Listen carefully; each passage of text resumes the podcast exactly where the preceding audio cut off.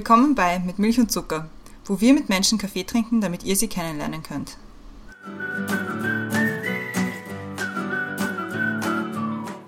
Willkommen zurück bei Mit Milch und Zucker, neue Woche, neue Folge. Mein Name ist Christiane und im Zoom-Fenster über mir ist wieder die Brenda. Hallo Brenda. Guten Morgen. Guten Morgen. Im Zoom-Fenster unter mir ist unser erster Gast nach den Sommerfolgen. Und zwar ist das heute der Mostafa. Hallo. Hallo. Guten Morgen auch an dich. Schön, dass du zu uns gekommen bist. Wir freuen uns sehr, damit die Leute auch ein bisschen dich besser kennenlernen und warum wir heute mit dir reden wollen, werde ich dich mal kurz vorstellen. Wie schon erwähnt, dein Name ist Mostafa. Du bist ursprünglich aus Afghanistan, aus Herat. Das ist, glaube ich, die viertgrößte Stadt in Afghanistan. Drittgrößte eigentlich. Drittgrößte? Wow. Genau. Okay, ja. gut, dann drittgrößte Stadt in Afghanistan. Und du bist als Jugendliche nach Wien gekommen, lebst jetzt in Wien und man kann dich jetzt momentan immer mal wieder im Fernsehen sehen, wo du auch als Experte oder Betroffener befragt wirst zur Lage in Afghanistan. Und worüber wir mit dir reden wollen, erklärt jetzt die Brenda ganz kurz. Ja, also wir haben uns ja gedacht, wir wollen jetzt nicht mit dir zum 24. Mal durchkauen, wie das mit der Machtübernahme in Afghanistan und so weiter ist, sondern unser Thema für, was wir uns gedacht haben für heute ist Rock the Casper, was man über Afghanistan wissen muss, außer Schlagwörter wie Taliban, Krieg und Flüchtlingsbewegung. Wir kennen Afghanistan nicht nur aus Medienberichten und die beginnen immer mit Taliban, Terror, Krieg und so weiter. Wir wollen natürlich mit dir reden, was wir sonst noch wissen sollten und wie wir vielleicht auch dann die Menschen besser verstehen. Wir beginnen wie immer mit den Questions to go und die Christiane hat die erste. Bist du bereit? Ja. Okay.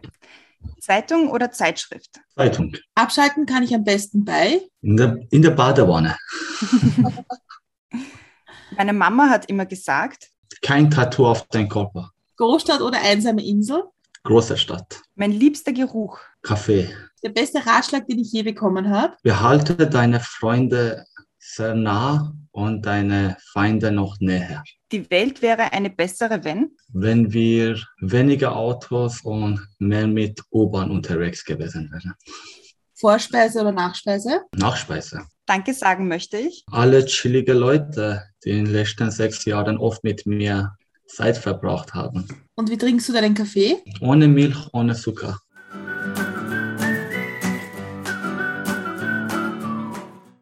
Perfekt, Questions to go gemeistert.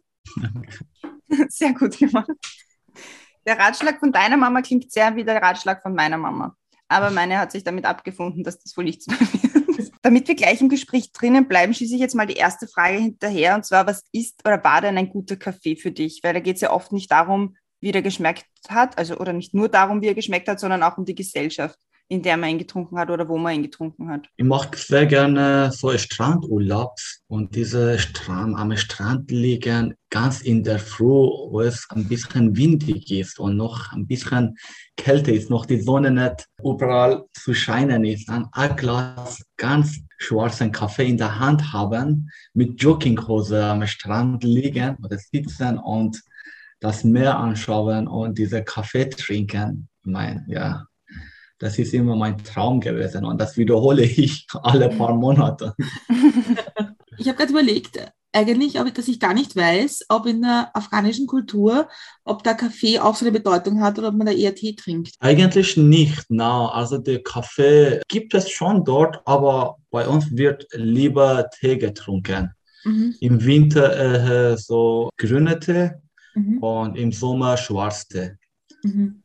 Genau. Süß, oder? Sehr süß, oder? Unterschiedlich, ja, die tun ziemlich viel Zucker essen wollen, aber ich habe seit meiner Kindheit halt äh, Kabock auf Zucker gehabt. Also ich, mir schmeckt die bittere Getränke mhm. mehr als die Zucker. Mhm. Deswegen auch der schwarze Kaffee. Auf jeden Fall, ja. Damit man halt weiß, was man trinkt, dieses Geschmack. Ich meine, wenn man überall Zucker reinmacht und süß macht, dann hat alles selbes Geschmack, dann macht das Sinn einfach. Wir haben uns ja 2015 kennengelernt. Da waren wir mhm. mit dir das erste, also unser erstes Mal in Dreiskirchen und da äh, du hast uns dort irgendwie auch übersetzt und irgendwie erzählt, was, was die Geschichte ist. Und also das, ich, den, den Besuch, ich habe das noch, noch sehr gut in Erinnerung, weil es war schon, es hat irgendwie sehr betroffen gemacht, obwohl es war, ich glaube, Anfang Juni und das war noch nicht mal der Höhepunkt der Flüchtlingsbewegung damals. Es ist ja dann noch schlimmer geworden. Und wenn du jetzt die Bilder von Afghanistan siehst und deine eigene Geschichte vor Augen hast, glaubst du, dass es wieder so werden wird? Nein. Also damals haben äh, sehr viele Aspekte mitgespielt, damit die Leute bis nach Österreich geschaffen haben. Mhm. Und die echte Flüchtlingswelle war auch nicht hier. Die echte Flüchtlingswelle war damals an den Nachbarländern, an den Libanon, in der Türkei, im Iran, zum Teil kurdische Teil in Irak. Und heute haben wir auch eine große Flüchtlingswelle, eine Welle, eine große Masse von Menschen, die ihr Zuhause verloren haben, die weggegangen sind. Aber die gelten dann als Binnenflüchtlinge, die innerhalb des Landes halt fliehen, mhm. irgendwo anderes halt gegangen sind, zum großen Städte und dort halt nach Schutz gesucht haben. Oder die, die halt mehr Glück gehabt haben und sich finanzieren konnten, halt leisten konnten, haben geschaffen, äh, in den Nachbarländern zu kommen. In Pakistan, im Iran, Turkmenistan, Tadschikistan. Aber es sind auf jeden Fall wieder ein paar Millionen Menschen unterwegs. Ich glaube nicht, dass wir in Österreich äh, das Problem haben, dass es Leute wieder herkommen. Wären wir menschlich, konnten wir einige aufnehmen. Wenn wir das nicht als Aufgabe sehen, dann werden wir auch nicht aufnehmen. Ja, kommt auch keiner. Also wir hören ja momentan geht es eigentlich nur in, in, bei unseren Nachrichten über den Flughafen von Kabul und wie, das, wie die Lage dort ist und so weiter. Und ich meine, du kommst aus einer anderen Stadt und ist, ist, ist die Situation, die wir aus Kabul sehen, ist es eigentlich die Geschichte, die momentan überall in Afghanistan passiert? Zum Teil schon. Die Flughafen in Kabul ist ein Spezialfall, da es äh, die US Army und die NATO-Soldaten das gesichert haben. Deshalb auch sehr viele Leute, die individuell bedroht waren, sind hingezogen, damit sie halt einen Schutz bekommen, zumindest von denen. Viele von denen wissen, dass sie nicht unbedingt mitgenommen werden, aber schätzen diese Zeit, um dort halt Zeit zu verbringen und einen Weg finden. Man darf nicht vergessen, Kabul war keine kleine Stadt. Also Kabul hat in den letzten Jahren extrem zugenommen. Knappe acht Millionen Menschen haben in Kabul und herum in Kabul gelebt.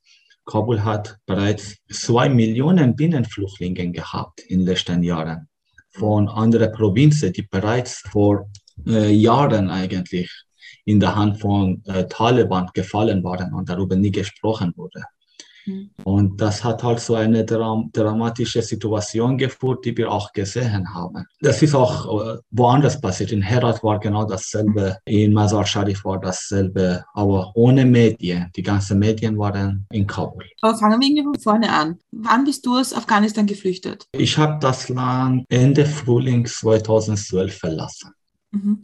Und was ist deine Erinnerung an das Afghanistan, das du verlassen hast? Ich habe nicht sehr viel herumreisen können. Ich bin äh, 96 in der Welt gekommen und als ich zwei Jahre alt war, war bereits also der, der große Bürgerkrieg. Also der, das Land war schon in der Hand von Taliban. Davor haben wir die Sowjetunion gehabt und dann die Mujahedin, die gegen Sowjetunion gekämpft haben und dann sind die Talibans gekommen. Also ich bin im Krieg geboren und im Krieg aufgewachsen. Die Schönheiten des Landes habe ich nur über Erzählungen von meinem Großvater oder Großeltern überhaupt gehört, die die Möglichkeit gehabt, habe, gehabt haben, das friedliches Land auch zu erleben. Muss man sagen, Afghanistan ist nicht das, was man in den Medien sieht. Afghanistan ist wunderschön. Wir haben 7000 hohe Gebirge in Afghanistan wo man zwölf Monate im Jahr Skifahren kann. Supergeile Landschaft haben wir. Wir haben auch Wüsten. Wir haben äh, riesige Flüsse wie Donau dort. Wir haben Wasser. Aber alles, was hier gezeigt wird in den Medien, ist äh, irgendwelche absurde Bilder von ärmeren Menschen und die Menschen glauben, ja, Afghanistan ist so. Was ich sehr gut erinnern kann, war das äh, erstes Mal, wo es geschneit hat, hat mal Betreuer gefragt. Ich habe damals ja UMF-Haus gewohnt, weil ich noch minderjährig war. Also UMF-Haus heißt da un für unbegleitete minderjährige Flüchtlinge, weil ich allein hergekommen bin. Dann hat gefragt, und ist es das erste Mal, dass du Schnee siehst? ich habe ihn einfach in die Augen geschaut und gedacht, du weißt überhaupt nicht. Und es ist echt schade, dass Menschen, die hier sogar studiert haben und im sozialen Bereich arbeiten, wissen nicht, okay, wie, wie die anderen Länder aussehen. Ich habe immer gedacht, dass nur die Amerikaner so sind. Aber hier in Europa sind auch viele, viele so eingeschränkt. Ich habe gesagt, ja, natürlich habe ich Schnee gesehen, wir haben solche Gebirge. Dann habe ich begonnen, die Bilder zu zeigen und er war total überzeugt, was? So eine schöne Landschaft. Habe ich halt gesagt, ja, das ist halt Afghanistan und Afghanistan ist, ist nicht nur die Bilder, was man halt im Fernsehen zu sehen bekommt.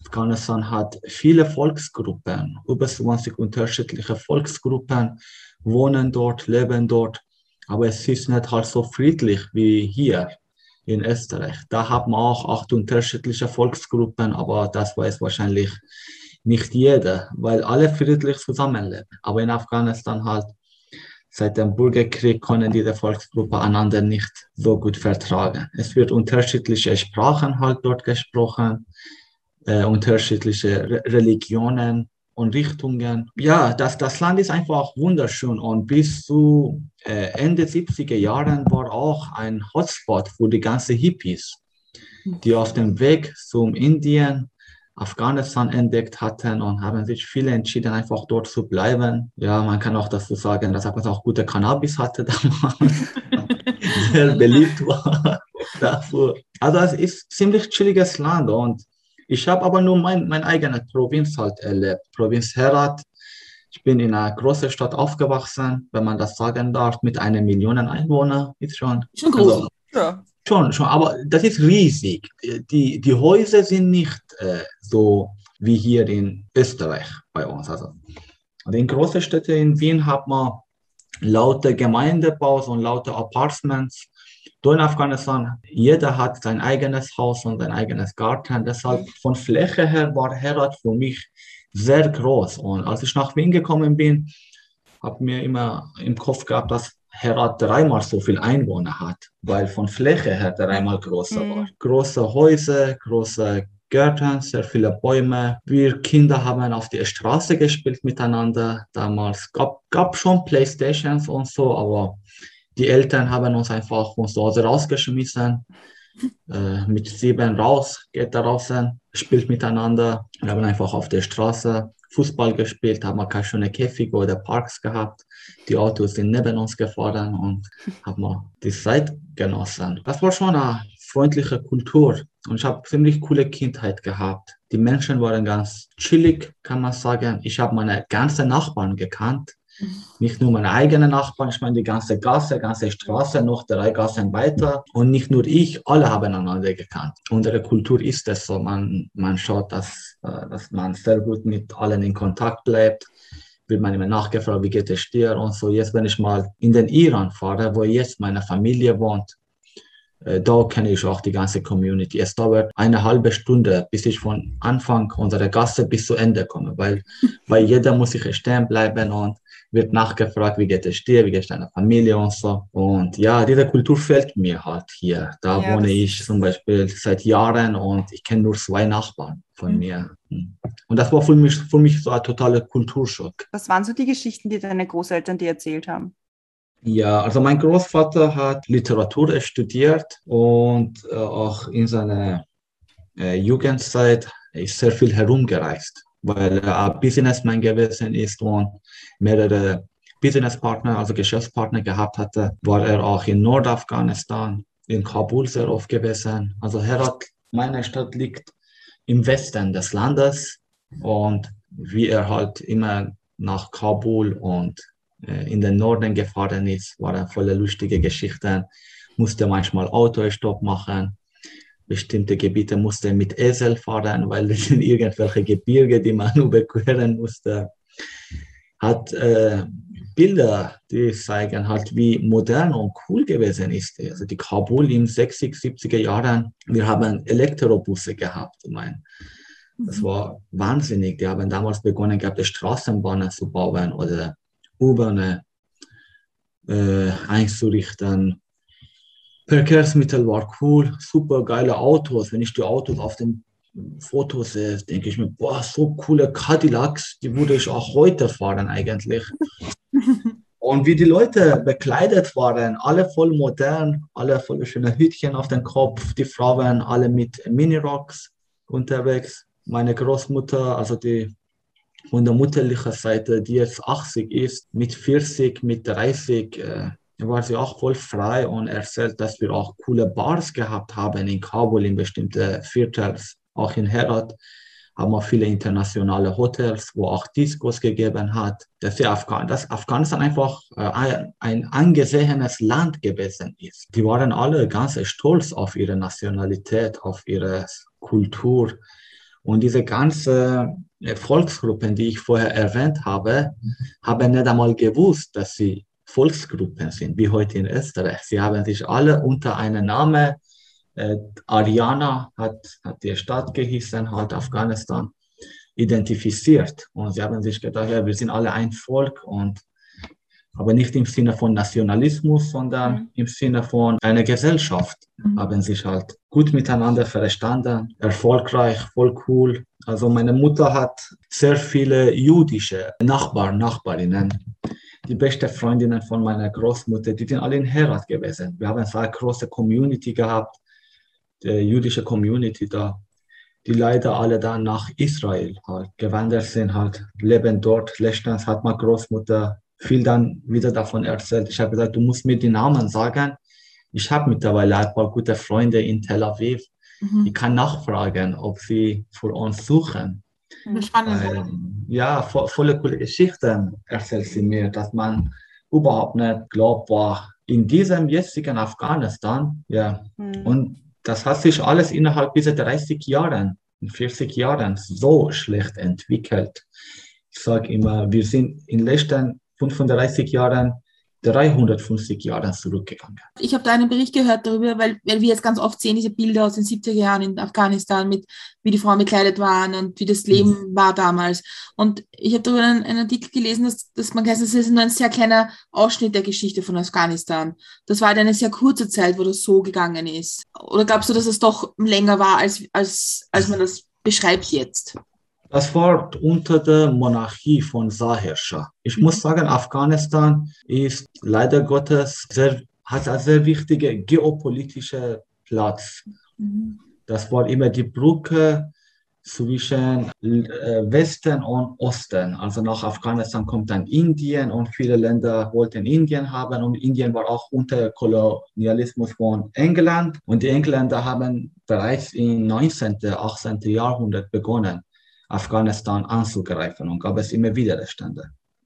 Afghanistan war immer unter Krieg. Aber ja, es stimmt, das haben wir goldene 40, 50 Jahre gehabt, von 1940 bis 1980 wahrscheinlich. Aber davor war auch alles friedlicher. Wir haben keine solche absurde Bürgerkriege gehabt. Mhm. Beziehungsweise gab es damals diese jetzige Nationalgrenzen nicht. Es haben alle Völker cool zusammengelebt dort. Und dann hat sich die Großbritannien überlegt, wie können sie hier einen Krieg führen zwischen der Bevölkerung, damit sie auch davon profitieren können. Dann kamen die Nationalgrenzen, die jetzige. Dann wurden die Volksgruppen in unterschiedlichen Ländern verteilt. Zum Beispiel, sie haben die Baluchen ein Drittel in Iran, ein Drittel Pakistan und ein Drittel in Afghanistan geteilt. Auf einmal hat man seinen eigenen Bruder nicht mehr sehen können, weil auf der anderen Seite der Grenze gewesen ist. Mhm. Und da wollten sie dann wieder zusammenkommen, gab es dann Streite und hat begonnen, ein Bürgerkrieg halt, gab es Widerstände. Das hat man aber nicht nur in Afghanistan gehabt, das hat man auch in Iran gehabt, in Irak gehabt. Beste Beispiel die Kurden. Das war auch die Überlegung von dem Westen, wie kann man halt dieses Volk als Widerstand gegen andere Regier äh, gegen unterschiedliche Regierungen aufzustellen. Dann haben sie die Kurden auch in sechs unterschiedlichen Ländern geteilt, obwohl sie seit äh, 5000 Jahren dort leben und war dort Kurdistan, bevor überhaupt die Briten gleich gescheit gehen konnten, gab es dort schon diese Kultur, ich meine.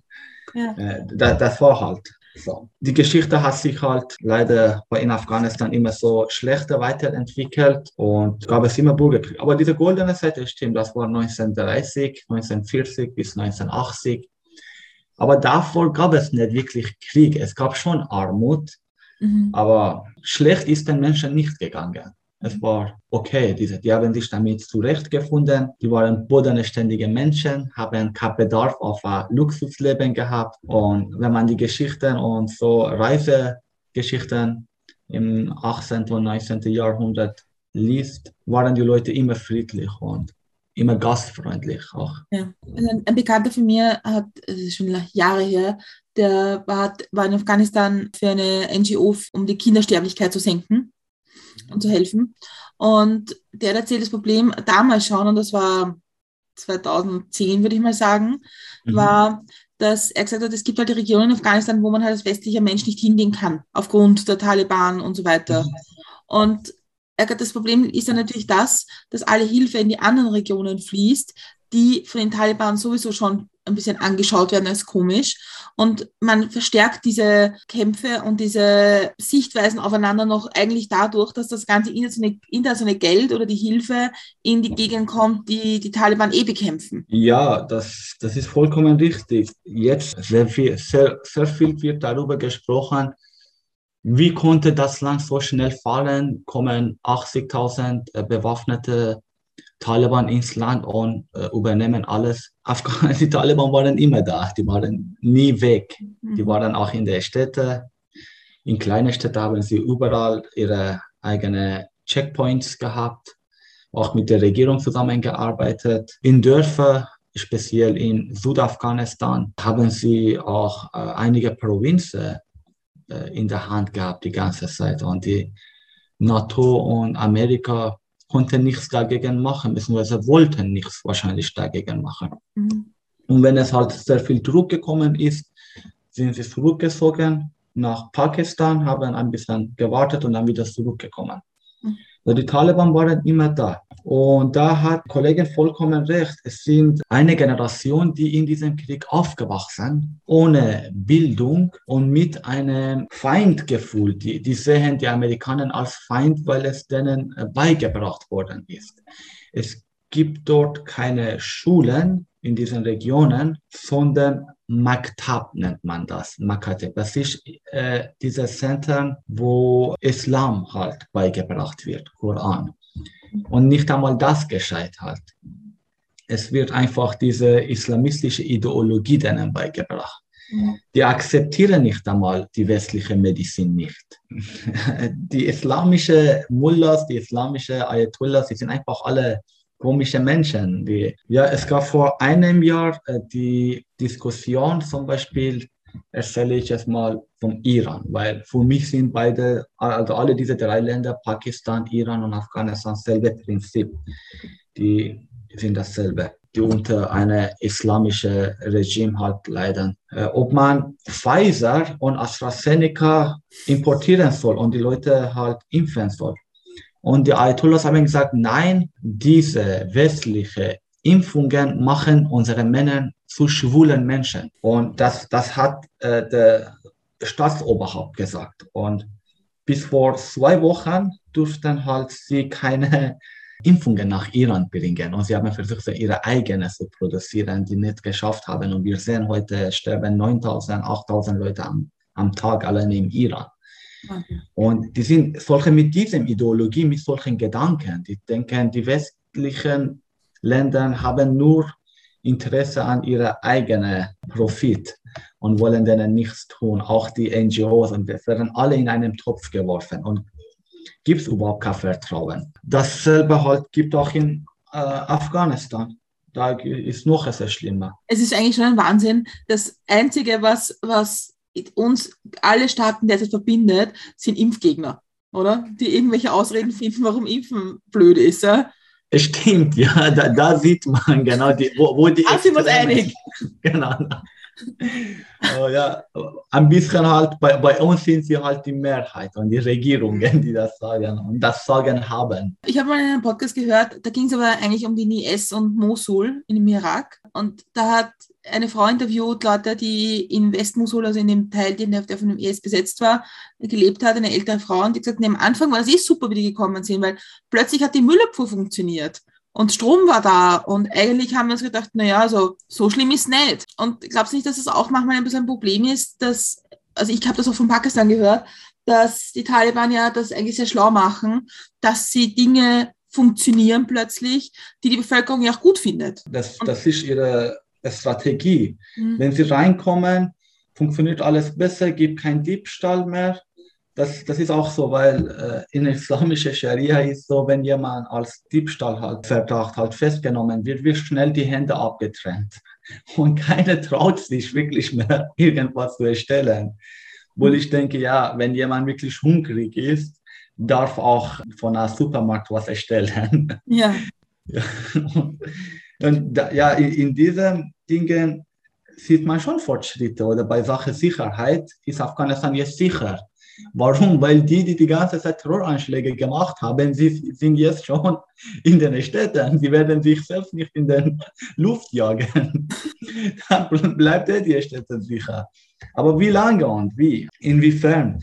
Nach der islamischen Revolution im Iran mussten Frauen ein Jahr lang keinen Kopftuch tragen. Also ein Jahr lang hat, hat noch alles locker funktioniert, war alles ja. chillig. Und dann, sobald sie ihre Füße äh, gefasst haben. Sobald sie alles wirklich unter Kontrolle haben, haben sie ein richtiges islamisches Gesicht gezeigt, dieses mhm. islamistisches Gesicht. Und das wird auch in Afghanistan sein. Und die Leute haben das einmal erlebt und das gekannt und die wissen, dass es nochmal genauso kommt. Aber glaubst du nicht, dass, das, also ich möchte das jetzt nicht gut heißen, nicht irgendwie, das soll jetzt nicht irgendwie gut sein, ja, aber also aus meinem Verständnis haben sich die Taliban ja ein bisschen entledigt dieser Al-Qaida-Geschichte, ja und versuchen jetzt irgendwie ein, ein, ein besseres Bild nach außen zu zeigen und nicht mehr die schlimmen, wie sie vor 20 Jahren waren. Aber glaubst du, dass das auch Schritt für Schritt zurückkommen wird? Ja, ja, auf jeden Fall. Die werden nach wie vor eine schöne Diplomatie nach außen verkaufen, ein schönes Gesicht, aber im,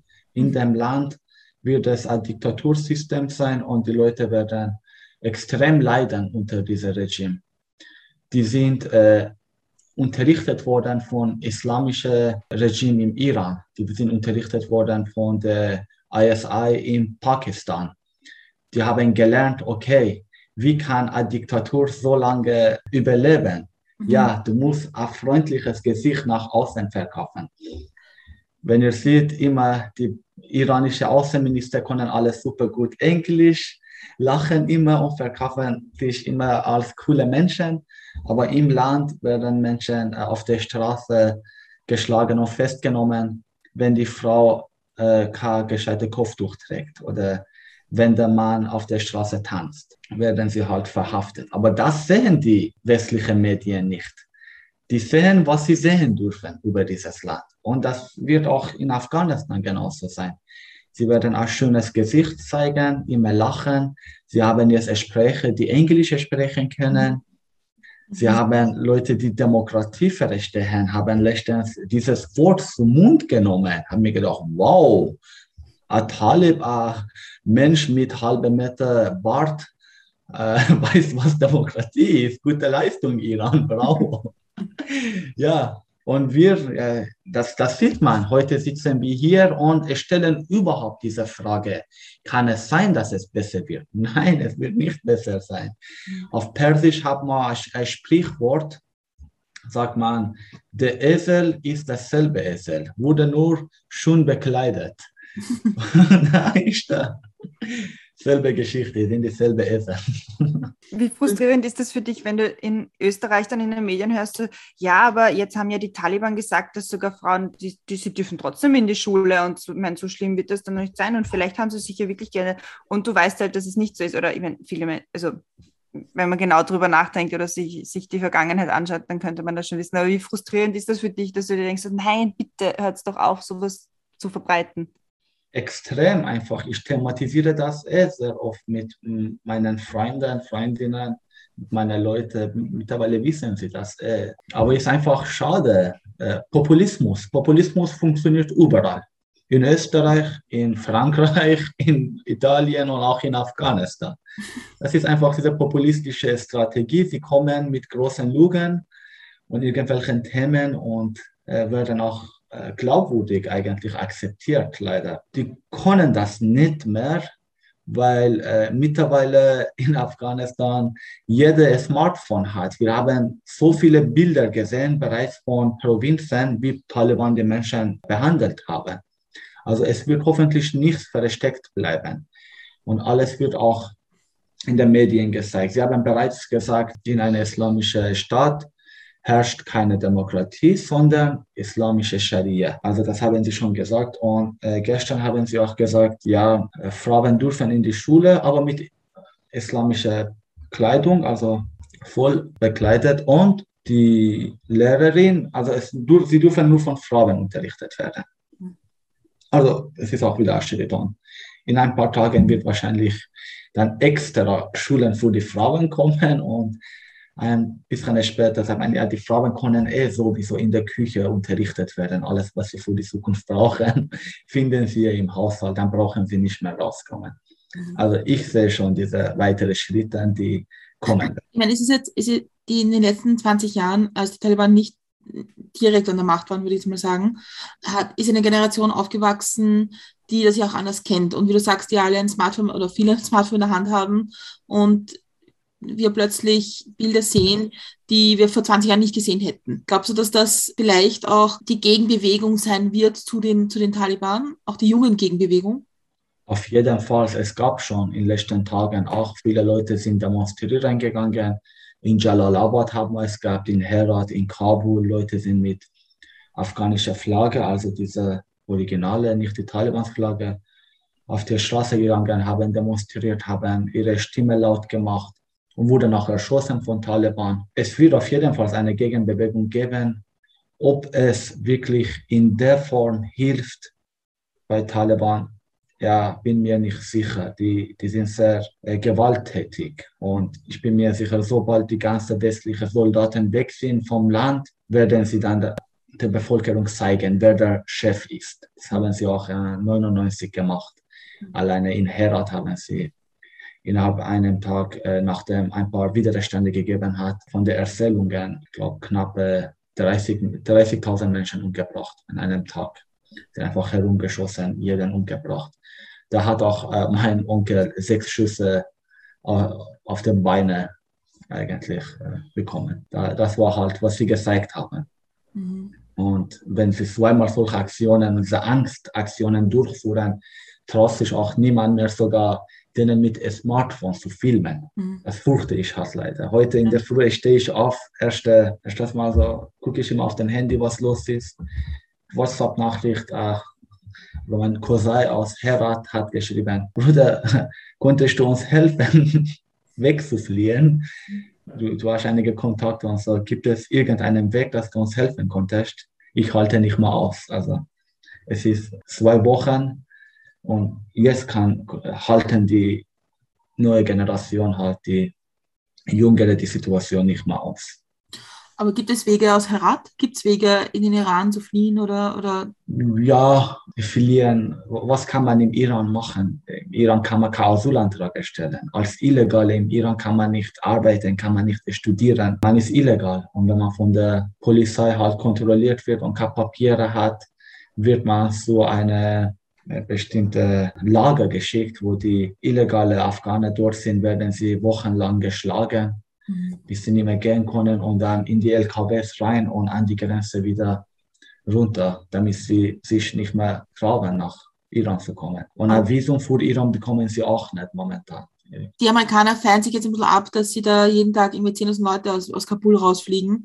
Aber wäre es aus deiner Sicht auch wichtig, dass man Druck auf den Iran macht, dass sie Leuten, dass, dass, dass es Asylanträge geben kann in, in dem Iran zum Beispiel.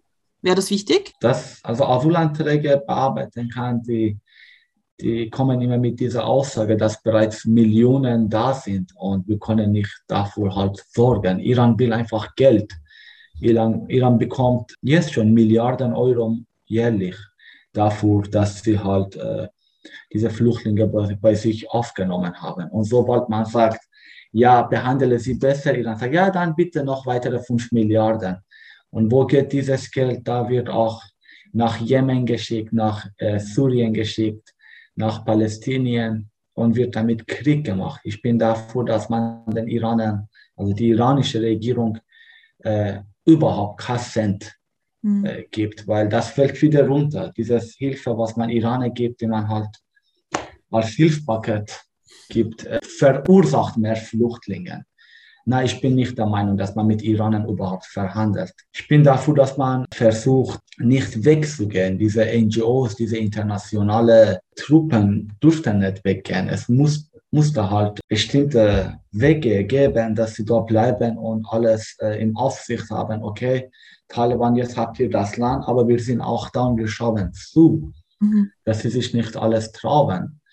Dass, dass sie die NGOs erlauben, dort aktiv werden und in bestimmten Bereichen, speziell für die Kinder halt, für Kinderarmut, für Kinderhungersnot, für die Bildung sorgen. Mhm. Da, dass man wirklich äh, vor Ort investiert, aber gezielt und geplant und mhm. von mir aus auch mit Absprache mit Taliban.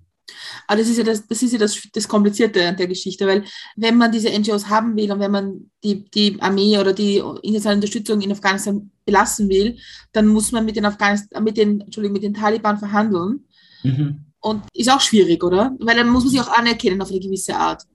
Ja, muss man es anerkennen. Ja, ja. hättet ihr nicht anerkennen wollen, wieso habt ihr sich zur Macht kommen lassen? Das war, ey, wir wissen alle, dass alles geplante Sache war, dass die Armee nicht gekämpft hat, dass man sagt, die sind lauter Feigen, die nicht gekämpft haben. Das ist alles Blödsinn. Das war alles ausgemachte Sache. Joe Biden hat vor ein paar Tagen bereits zugegeben, es gab ein Abkommen, dass äh, im Gegenteil, dass die Taliban keine ausländische Menschen Schaden bringen, äh, können sie dann wieder das Land übernehmen. Aber sie sollen halt nichts mit Al-Qaida zu tun haben oder mit IS. Das war eine abgemachte Sache, deshalb ist auch unser Präsident geflohen, bevor sie überhaupt reingekommen sind, hat 162 Millionen Dollar bar mitgenommen und weitere 2 Milliarden sind auch verschwunden, angeblich in den letzten Monaten. Weiß man nicht, wo die sind. War alles vorbereitet. Er hat vor zwei Monaten seinen Pass genommen gehabt von der Außenministerium, hat in der Tasche gehabt. Die Militär wusste schon davon und durfte nicht kämpfen. Die, die haben schon das Befehl gehabt, nicht zu kämpfen. Und Kabulkrieg wieder beginnen. War ein Befehl für sie. Also deshalb haben sie auch so kampflos alles übergeben. Und die, die nicht übergeben wollten, sind jetzt gerade in Panjshir, in einer Provinz und kämpfen, haben schon einen Widerstand geleistet.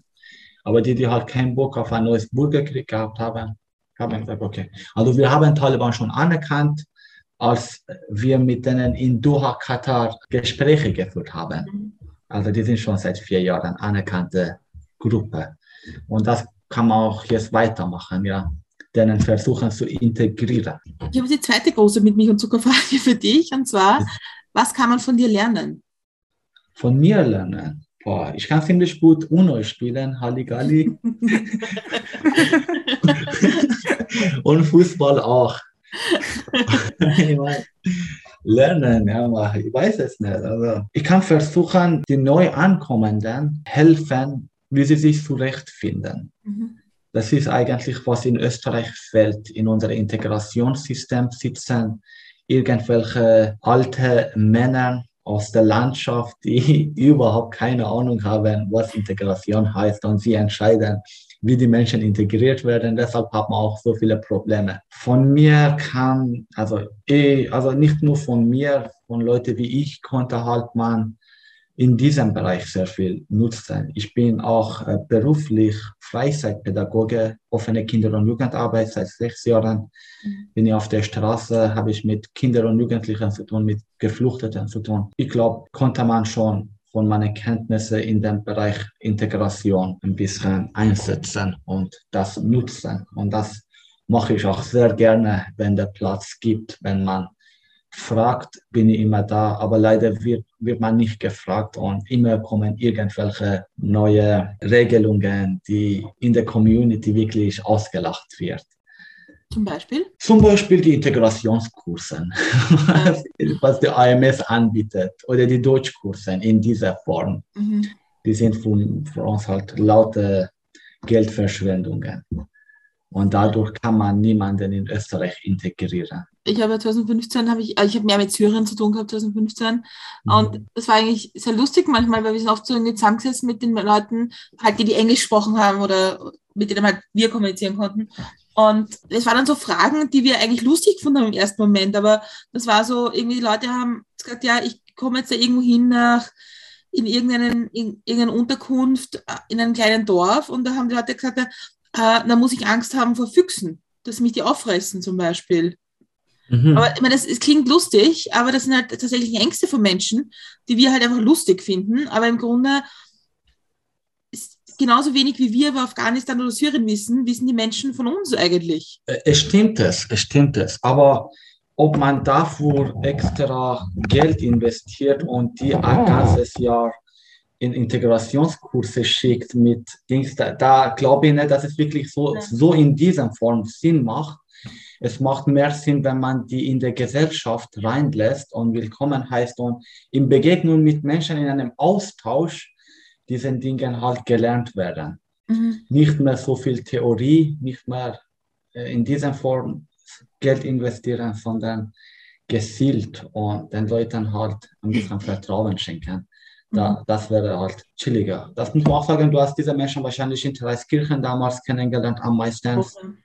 Ja, aber sobald man in Wien ist oder irgendwo mhm. außerhalb der Dreiskirchen, innerhalb einer Monat hat man schon alles gecheckt. Sobald man eine, einen Monat mit jemandem halt, mit der Österreicher zu tun hat, checkt man schon alles im Alltag. Ja, ich glaube, ich glaube, es war halt, also es war, es war ein bisschen lustig eigentlich, weil das waren halt so, und da hat zum Beispiel der eine hat dann gesagt, ja, ich, ich kaufe mir jetzt ein Pferd, weil dann bin ich vor den Füchsen sicher. Und ich gesagt, mh, ich glaube auch, dass es ein guter Plan ist. Ja?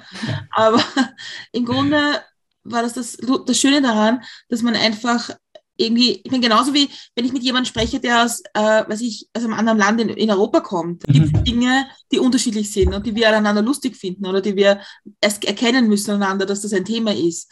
Genauso ist es halt mit Menschen, von wo auch immer sie kommen und warum auch immer sie kommen. Voll. Man muss halt äh, meiner Meinung nach schauen, wie man sie am besten Teil der Gesellschaft machen konnte mhm. und nicht immer diese Abwehr. Ja. Man, diese, diese Abwehrsystem in Österreich, diese Hassschütterung, das ist wirklich der, das größte Problem und der Grund, warum viele Menschen sich nicht zurechtfinden können und nicht integriert werden, diese Integration, warum es nicht funktioniert, ist es so halt, wenn man nach Österreich kommt und erst drei Jahre lang nichts machen darf, weil Integration beginnt erst, wenn erst wenn jemand eine positive Asylbescheid bzw. ein Bleiberecht hat. Und wir haben in den letzten Wochen auch sehr viel von MA 35 gehört, wie langsam die sind, wie schlecht sie arbeiten. Und bei der BFA und Bundesamt für äh, Fremde und Wesen ist es nicht viel besser. Also es dauert äh, durchschnittlich drei Jahre, bis jemand halt irgendwas bekommt, äh, Bescheid. Und in der Zeit darf man gar nichts machen. Also kein Deutschkurs gibt es, äh, kein Integrationskurs, überhaupt nichts. Und drei Jahre sitzen sie verzweifelt irgendwo an einem Kaff in Österreich auf einem Berg und werden dann traumatisiert, meiner Meinung nach. Und dann ist es hundertmal schwieriger, sie Deutsch beizubringen, denn in der Gesellschaft halt reinzubringen, als ganz am Anfang. Weil am Anfang waren sie motivierte Menschen, die sind gerade da angekommen, haben nichts gekannt und durch ein gutes System kann man es machen. Wenn man sie halt drei Jahre lang, meiner Meinung nach, in eine Zelle steckt hm. und dann rausbringt und will sie halt in der Gesellschaft zu integrieren, funktioniert nicht. Da muss man hunderttausendmal mehr Geld investieren. Wie war das bei dir, wie du nach Österreich gekommen bist? Also du hast vorher gesagt, du warst dann also unbegleiteter minderjähriger Flüchtling in dem Haus und wie ist es dann weitergegangen? Als ich in Österreich kam, am Anfang war ich zwei Monate lang in Dreiskirchen. Deshalb habe ich auch Mitleid für alle Menschen, die dort sind. Mhm. Das war meine schwierigste zwei Monate äh, meines Lebens. Habe sogar in Afghanistan und während des Flucht, Fluchtweg nicht so schlimme Zeiten gehabt wie diese zwei Monate. Und danach habe ich halt eine Chance bekommen, in einem UMF-Haus zu wohnen für unbegleitete minderjährige Flüchtlinge. Da war ich 17 hat alles gut gepasst. Also hat man so eine Unterkunft gehabt. Zu fünft hat man so eine kleine Wohnung gehabt und ja, habe mich halt mit der Sprache und mit der Schule und Ausbildung beschäftigt. Ein ganzes Jahr, bis ich 18 geworden bin. Und mit 18 musste ich ausziehen, aber ich habe keinen Asylbescheid gehabt und musste ich halt alles privat regeln. Ich habe äh, zwei Möglichkeiten gehabt, in einem Erwachsenenflüchtlingsheim zu gehen und mit neun anderen Menschen in einem Zimmer sein, die zwischen 18 und 70 waren. Aber ich habe mich halt für privat entschieden. Ich habe noch ein bisschen Ersparnis gehabt und meinen früheren Beruf in Afghanistan und das habe ich halt hier investiert, eine Wohnung halt gemietet und dort gelebt. Aber das haben nicht äh, jede dieser Möglichkeiten, mhm. speziell weil die Währung bei uns sehr äh, billig ist im Vergleich zu Österreich. Aber ich habe halt die Möglichkeit gehabt. Und mein Asylverfahren hat drei Jahre lang gedauert, dreieinhalb Jahre fast. Warum? Weil die BFA einmal meine ganzen Unterlagen verloren gehabt damals. Und ich habe sie anklagen müssen bei Verwaltungsgerichtshof, bei Volksanwaltschaft, also und dann Verwaltungsgerichtshof. dadurch habe ich halt auch meinen Asyl bekommen nach dreieinhalb Jahren, was mir auch sehr viel Geld und Zeit und Energie mhm. gekostet hat. Währenddessen habe ich mich mit der Schule beschäftigt, äh, maturiert halt, Hasch gemacht, dann Hack, Matura. Intensiv habe ich Deutsch gelernt innerhalb äh, erster sechs Monaten bis zum Niveau B1, damit ich dann äh, eine Aufnahmeprüfung für damalige neue Mittelschule schreiben darf genau antreten darf, musste ich das machen. Also äh, erste vier Jahre in Österreich war für mich nur lernen, lernen, lernen und dann habe ich begonnen. Und wenn jedem das ermöglicht wird, jeden neu Ankommenden, dass er in Ruhe lernen kann, mhm. glauben Sie mir, die, die werden sich auch dafür einsetzen und nicht irgendwann am Praterstern oder Westbahnhof auftauchen, wenn sie die Möglichkeit haben ich habe die Möglichkeit gehabt, weil ich das Geld hatte, weil Österreich sich nicht interessiert hat für mich. Ich musste halt selber dafür sorgen. Habe private Durchkurse besucht, dann mich für die Schule halt voll eingesetzt und keine anderen Sorgen gehabt halt. Viele haben auch viele andere Sorgen, Sorgen um ihre Familie und so. Ich habe die Sorgen nicht gehabt. Aber prinzipiell habe ich die Erfahrung gemacht, die die schneller Asyl bekommen, finden sich auch schneller zurecht. Mhm. Und bei denen die Asylverfahren lange dauert, die werden schwierig haben, sich zurechtzufinden in der Gesellschaft, auch später, wenn sie die Bleiberecht in der Hand haben. Also ich glaube, wenn man deine Geschichte zuhört, ich glaube, was man von dir lernen kann, ist Konsequenz und sich durchzusetzen. Voll, also die, die Ziele setzen und daran bleiben ja. und nicht aufgeben. Und ich war auch ein bisschen äh, zu konsequent zu mir selbst, muss ich sagen, am Anfang. Das habe ich auch gelernt. Ja, konsequent sein und die Ziele folgen und nicht aufgeben. Was bringt dich zum Lachen? Ich bin ein Mensch, der sehr gerne lacht, auch wirklich. Also ich sitze sehr gerne zusammen und erzähle auch sehr viel Blödsinn immer. Die Kinder bringen mich am meisten zu lachen, weil ich sie echt gern habe. Manchmal, wenn ich mit Kindern, meine Kindergruppen bin, dann versuche ich sie zum Lachen zu bringen. Und schaffe ich irgendwie nicht, dann beginne ich selber zu lachen. Und weil ich so lustig lache, beginnen sie dann zu lachen von meinem Lachen. Lachengeschichte ist lustig bei uns. Aber wenn ich halt allein zu Hause bin und Bock zum Lachen habe, äh, gucke ich mir so irgendwelche Comedies so auf Netflix. Family Guy, ist mein Lieblings gerade. Auch die neuen Folgen sind raus. Ziemlich lustig. Die Simpsons. ja, ich lache schon viel. Gerne. Ich habe jetzt die letzte Frage für dich und zwar ist das eine Frage und zwar reisen wir in die Zukunft. Es ist das Jahr 2026, also fünf Jahre in der Zukunft. Was ist im besten Fall in den letzten fünf Jahren in deinem Leben passiert? Ich habe endlich die Staatsbürgerschaft in der Hand, was ich äh, 2020 bereits fertig beantragt gehabt nach zwei Jahren lang Verfahren. Allein die Ausstellung von dem Pass hat bis jetzt ein Jahr gedauert. Also ich sitze in Hamburg mit meiner Freundin. Arbeite ich als Pädagoge in einer Schule. Studiere ich nebenbei IT am besten, Programmierung, irgendwas, etwas Richtung Technologie. Afghanistans Krieg ist vorbei. Die Taliban tauchen mit Anzüge auf. Und wir haben fünf Frauen in der Regierung mindestens. Und für mich persönlich noch ja. Und ich habe endlich meine Tesla Auto und dort fahren, weil ich fahre kein anderes Auto, habe gesagt, ich kaufe mir erst, wenn ich genug Geld für ein Tesla habe. habe ich auch mein Tesla. In, in, in, in, deiner Vorstellung, dass in fünf Jahren die Taliban irgendwie nicht mehr da sind und dass, dass, dass, dass der Krieg in Afghanistan vorbei ist, äh, wäre es dann für dich eine Möglichkeit, auch Afghanistan wieder zu besuchen oder ist das keine Option mehr für dich? Ja, natürlich. Ich möchte nicht nur Afghanistan besuchen, ich will dort reisen. Diese Geschichten, was ich von meinem Großvater gehört habe, will ich selbst auch erleben. Es sollte wirklich schön sein dort und möchte gerne irgendwann meine Freunde alle mitnehmen. Ich habe meine Freunde alle im Iran mitgenommen. Wir sind in den letzten Jahren oft in den Iran herumgereist, Provinzen besucht und haben echt coole Erfahrungen gemacht, wie geil die Städte und wie cool und freundlich die Menschen sind. Also in Zug äh, Gastfreundlichkeit, aber das sind auch so nicht nur gegen die westlichen Leute, lustigerweise, diese Gastfreundlichkeit im Iran. Zu Afghanen sind sie nicht so, aber sobald sie wissen, dass man aus Europa kommt, sind sie extra gastfreundlich. Und das möchte ich auch mit denen mal in Afghanistan erleben. Es war ein richtig geiler Reisebus, so zwölf Personen rein und in den Bergen fahren. Und Tiefschnee fahren, Skifahren dort auf die 6000 hohe Gebirge. Oder in den Seen ein bisschen schwimmen.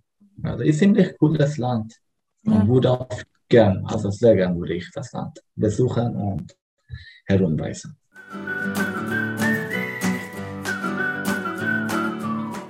Ich finde, das sind schöne Schlussworte, mit denen wir aufhören können. Aber wir sind ja noch nicht ganz am Ende.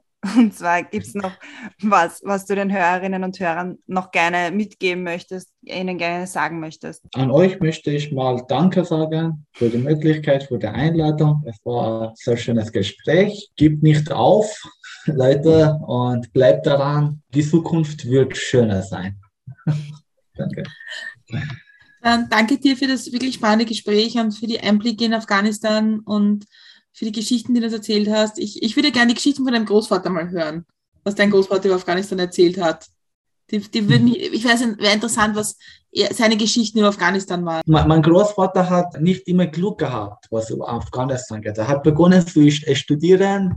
Als er unterwegs war Richtung Kabul, ist der Krieg gebrochen. Die. Sowjetunion. Dann wurde er als Soldat engagiert.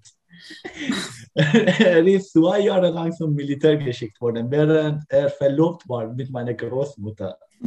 Und er hat so schöne Liebesbriefe wochentlich an meine Großmutter geschickt, weil Großmutter auch Literatur studiert hat. Und dann war die Zeit vorbei, wo halt die Sowjetunion weg war, sind Mujahidins gekommen und er musste nochmal zwei Jahre für die Mujahideen als Soldat sein, weil sie diese zwei andere Jahre nicht anerkannt haben. Also, ich sage es immer, mein Großvater, Herr Großvater, ist schwierig hier alleine in Europa zu sein. Er sagt, ja, stell dir vor, das ist ein Bundesheer. Ich sage, Herr Bundesheer ist sechs Monate hier. Ich sage, nein, nein, ich habe vier Jahre gemacht an der Grenze. Also, ja. Da hat viel zu erzählen. Ja, ja aber ich, ich, das sind die Geschichten, die, ich glaube, das sind die Geschichten, die man auch teilen muss, nämlich genau, um ein, um auch ein Bild von Afghanistan zu haben, das mehr ist als das, was wir momentan sehen und hören.